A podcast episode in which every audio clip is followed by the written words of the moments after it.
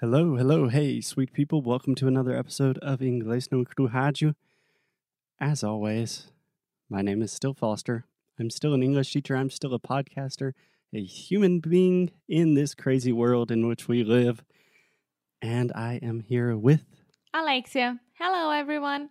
And hello, Foster. How are you? I am doing wonderfully as usual. I miss you. I miss you, amor. Almost seven months. Oh, goodness. Goodness gracious.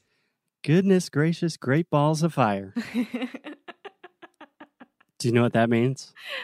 No, I laugh every time. Ai meu Deus. Então. É isso. Goodness gracious. So goodness from good, gracious from being grateful, right? hmm And then great balls of fire. Don't know why we say that last part. it's like Goodness a dragon. gracious, great balls of fire. Yeah, a dragon came in. Like, Yeah. everything. My mom says that. My grandmother says it too. it must be in the Bible. It, I don't know if there are great balls of fire in the Bible or not, but that is not the topic for today. Today, we are continuing our conversation about teachers, what makes a good teacher, and how you can use that to have better English classes. Cool. So if And you yesterday- lost, yeah, if you lost the last episodes, press stop right now here and go back and listen to the first two episodes of Good Teachers. hmm If you missed the Yeah. last episode, Eu tô cansada. it's okay. But when you talk about losing things, imagine like you're losing Wait. an item or weight. Yeah, something. But if you missed something, which is to say the time has already passed, I missed my flight. I missed the last episode. Does that make sense? Yeah, yeah, it does. It does completely. Perfect. Okay. In the last episode, Alexia, we talked about teachers and this idea of when do teachers correct students? When is the right time to correct? What is too much correction? What is not enough? And you ended by talking about one of your students specifically. And you said you have had this student for almost two years. You know him very well. He speaks Portuguese very well. But just recently, he started therapy.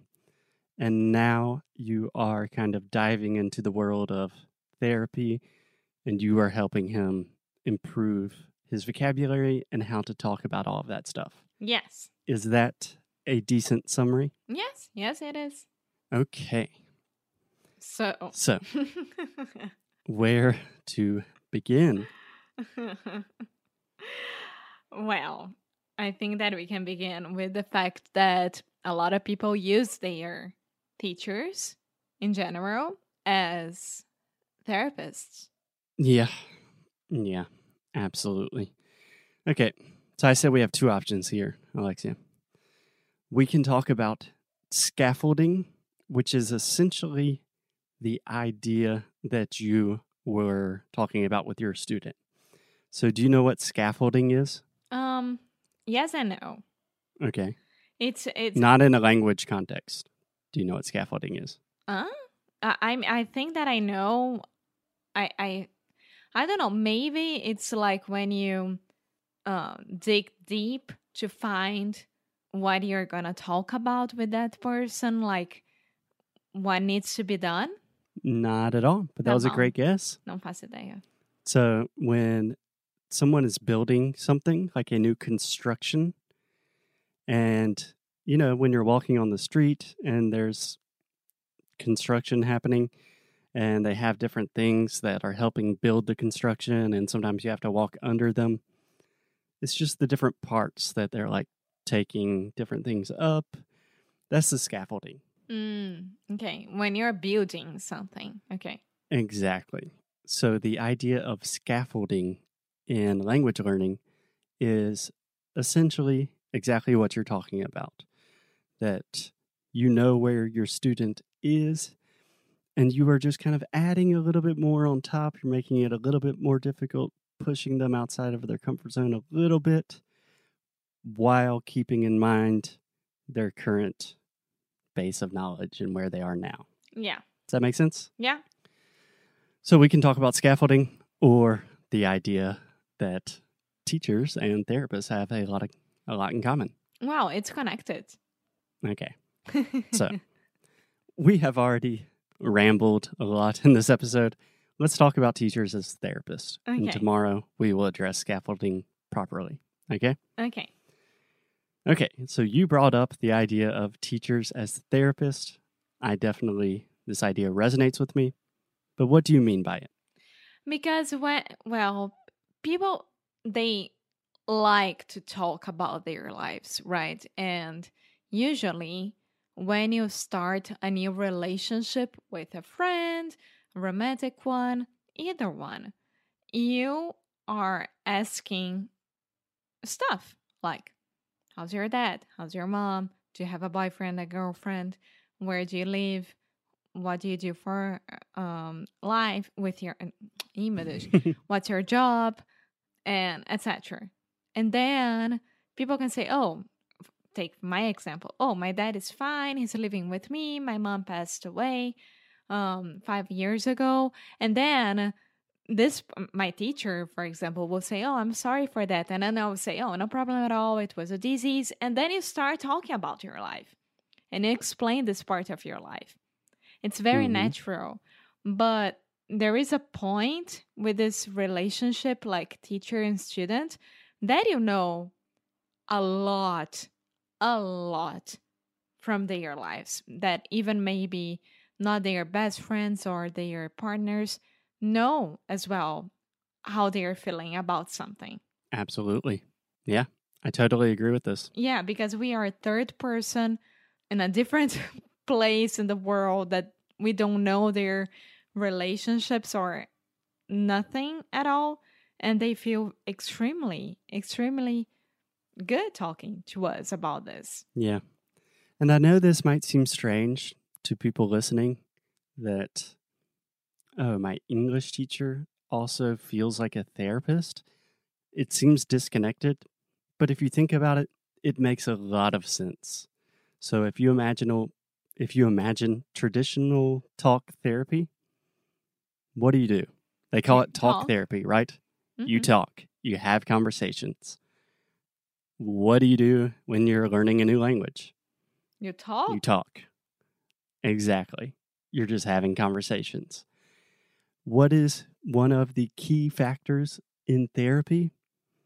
Confidentiality. you have someone listening Okay. That's also a big part. They should be a good listener. But therapist, they are not talking with your family. They do not know your friends and family. You can tell them anything, and you know that they are not going to share that information. Yeah. Right? Most of the time, with an English teacher, with any language teacher, we already talked about this week that a good language teacher should really make you feel comfortable, you connect with them. So if you have worked with someone for some time, I'm assuming that you already have a good relationship. And most of the time, your language teacher, especially on the internet, they don't know your friends, your family. They probably live in a different country. You can tell them anything. yeah yeah So, thinking about those different things, the idea of conversation, the idea of kind of being anonymous and confidentiality, and the idea that you have a strong connection with this person, pretty much the same thing. It's pretty much the same thing because you guys, like the students, they need to remember that we are not mental mental health professionals. No, we definitely are not. Yes. So we are going to be able to talk about our experiences as well and how I would deal with a situation, but we are not professionals at all. So just a big warning there because it's important. Yes, a big disclaimer we are not doctors. But I think what you said earlier that a good therapist and a good teacher really need to be good listeners as well. And when I'm in this situation where I'm working with a student and sometimes things get very personal very quickly, that is always my default is okay, I'm going to listen. I'm going to try to show empathy, care, compassion, be a nice person. And even though I'm not a medical professional, normally that is that's enough to help the person with their life and their English. Yeah. Yeah. What I I mean, I am a very good listener and I am a very good talker, that's for sure. What? Uh What? what what? I was just kidding. That was a bad joke. Okay. We're Um, talking about us being good listeners, and then I'm saying what? I am. I know. I was just Okay. kidding. That joke did not land well. No, it didn't. But that's fine. We are here You to help try. you, Foster. Comedy is just like English. You got to try, make mistakes, be embarrassed. but I mean, I, I think that's it. I think that you, if you find a nice teacher, you're gonna f- be so happy, extremely happy with it. It's gonna be the best time of your life, and you're Wow. gonna be so happy Wow. to be. Yeah, but that's true. That's true. You're gonna be happy to pay that person that is gonna help you with your English and you're gonna be able to oh my goodness. Can you hear Goodness gracious, great balls of fire. Yeah. Um yeah, I mean, you're gonna be just fine. Trust us. Yes, I believe you. I know that this episode was very disorganized, but I think it has some really important points. Number one, if you go to therapy and you really enjoy your therapist, look for some of those same qualities when you are searching for an English teacher. Number two, if you are not going to therapy, but you can, you have the resources, start going to therapy. It's going to be good for you. And number three, it's probably a good thing to keep in mind that your English teacher is not a medical professional, and it is a lot of pressure on on English teachers. So if we say something stupid or insensitive, take it easy on us. Yes, and what I did with my student it was to convince him to start therapy and he is extremely happy about it. So, it's a win-win. It's a win-win. That's a great place to leave it.